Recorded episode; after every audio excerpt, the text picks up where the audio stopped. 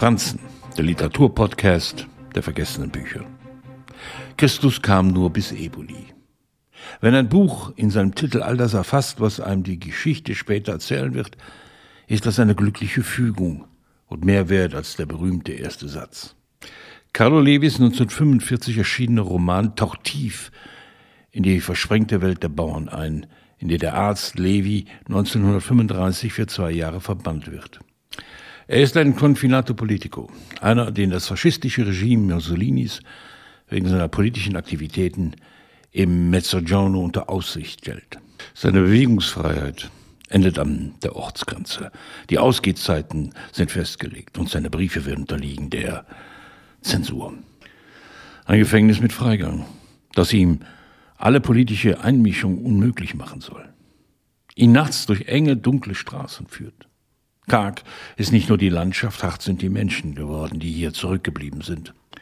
Ohne Hoffnung, doch mit einer tiefsitzenden Menschlichkeit ausgestattet, die sie nicht nur vor Fremden, sondern auch vor sich selbst verbergen. Eine Art Schicksalsgemeinschaft, die vergessen hat, worauf sie wartet. Als sich herumspricht, dass Levi Arzt ist, beginnt er die Bevölkerung gegen die grassierende Malaria zu behandeln und überbrückt Schritt für Schritt die Grenze zwischen ihnen.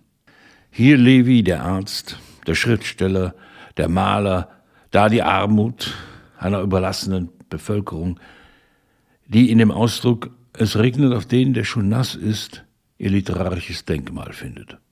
In der Übersetzung von Hilly Honemser Steglich keimt jener Neorealismus auf, der die Filmwelt der späten 1940er Jahre bis hinein in die 1950er Jahre prägen wird.